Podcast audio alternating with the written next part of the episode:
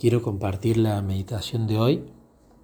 Medité en la parábola del fariseo y el publicano, Lucas 18 del 9 al 14, que dice, y también dijo esta parábola a unos que confiaban en sí mismos como justos y menospreciaban a los otros.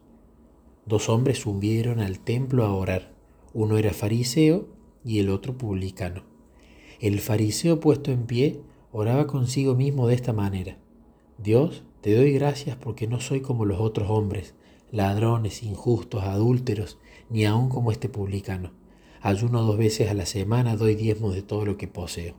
Mas el publicano, estando lejos, no quería ni siquiera alzar los ojos al cielo, sino que golpeaba su pecho diciendo, Dios, sé propicio a mí, pecador. Os digo que éste descendió a su casa justificado antes que el otro, porque cualquiera que se enaltece será humillado, y el que se humilla será enaltecido. Sabemos ya el significado directo de esta parábola.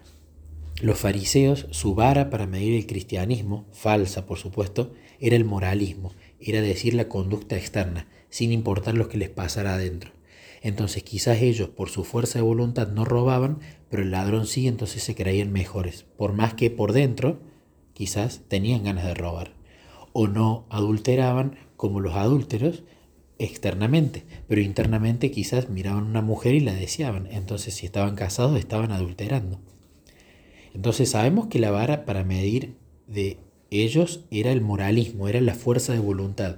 Si soy fuerte, entonces Dios me ama y cumplo los mandamientos. Si soy débil, entonces Dios me castiga y por supuesto no los cumplo. En este ejemplo el fariseo hace una comparación horizontal, se compara a él mismo con la vara del moralismo con sus otros hermanos, con los otros seres humanos. En cambio, el publicano estaba únicamente mirándose a sí mismo y comparándose verticalmente con Dios, con el carácter que él tenía. Pero más allá de lo del fariseo, me gustaría llevarlo al peligro que corremos nosotros hoy en día. Podemos decir que quizás si una persona tiene una relación con Jesús varios años, eh, con calidad, con intimidad, en permanencia, Jesús, permaneciendo en él, va a dar fruto. Va a haber fruto del Espíritu Santo. Entonces el ladrón va a dejar de robar primero internamente y luego se va a manifestar exteriormente. El fornicador, lo mismo. El adúltero, lo mismo. Se van a dar los frutos internos y se va a manifestar externamente y no al revés, ¿no? Se lava el vaso por dentro y así queda lavado por fuera. Entonces, una persona que tiene una relación con Jesús va a dar frutos. Buenísimo. Es decir, que comparado con otras personas, sí, probablemente no adulteren, no roben, no fornique, no envidie, etc. Sumado a eso, el fariseo que citaba sus obras, ayuno, doy diezmo, etc., la persona que tiene una relación con Jesús, como uno de los frutos va a ser la fe, y la fe y las obras van de la mano, entonces seguramente entendamos la voluntad de Dios, Él nos ponga en una función y la ejecute Él a través de nosotros. Es decir, aparezcan las obras, las obras reales, las obras que dirige Jesús, no las que tiene el control del ser humano. Entonces uno puede decir que bueno que esa persona llegó a eso. Sí, pero se corre un riesgo, siempre se corre un riesgo a cada momento. Si uno que dio frutos y está haciendo la obra que Jesús le ha pedido, pasa como hizo el fariseo y de repente empieza a compararse con sus hermanos, a ver, aquel roba, entonces yo no, ah, yo soy mejor. Aquel envidia, no, yo no, porque disfruto el Espíritu, no, entonces no, soy mejor. Si empiezo a compararme con el resto en base a los frutos que di o no di, o si empiezo a compararme con el resto en base a si hago cosas para Jesús o no, ahí ya me separé de Jesús. De hecho, empecé a compararme porque me separé primero.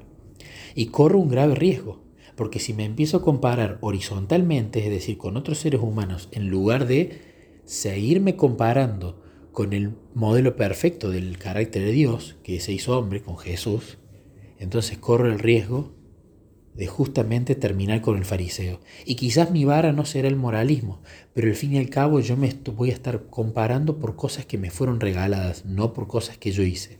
Porque los, el cambio de carácter es un regalo, yo no lo genero la función que tengo en la iglesia o el ministerio que Jesús me da es un regalo y además lo ejecuta Él a través nuestro, no nosotros.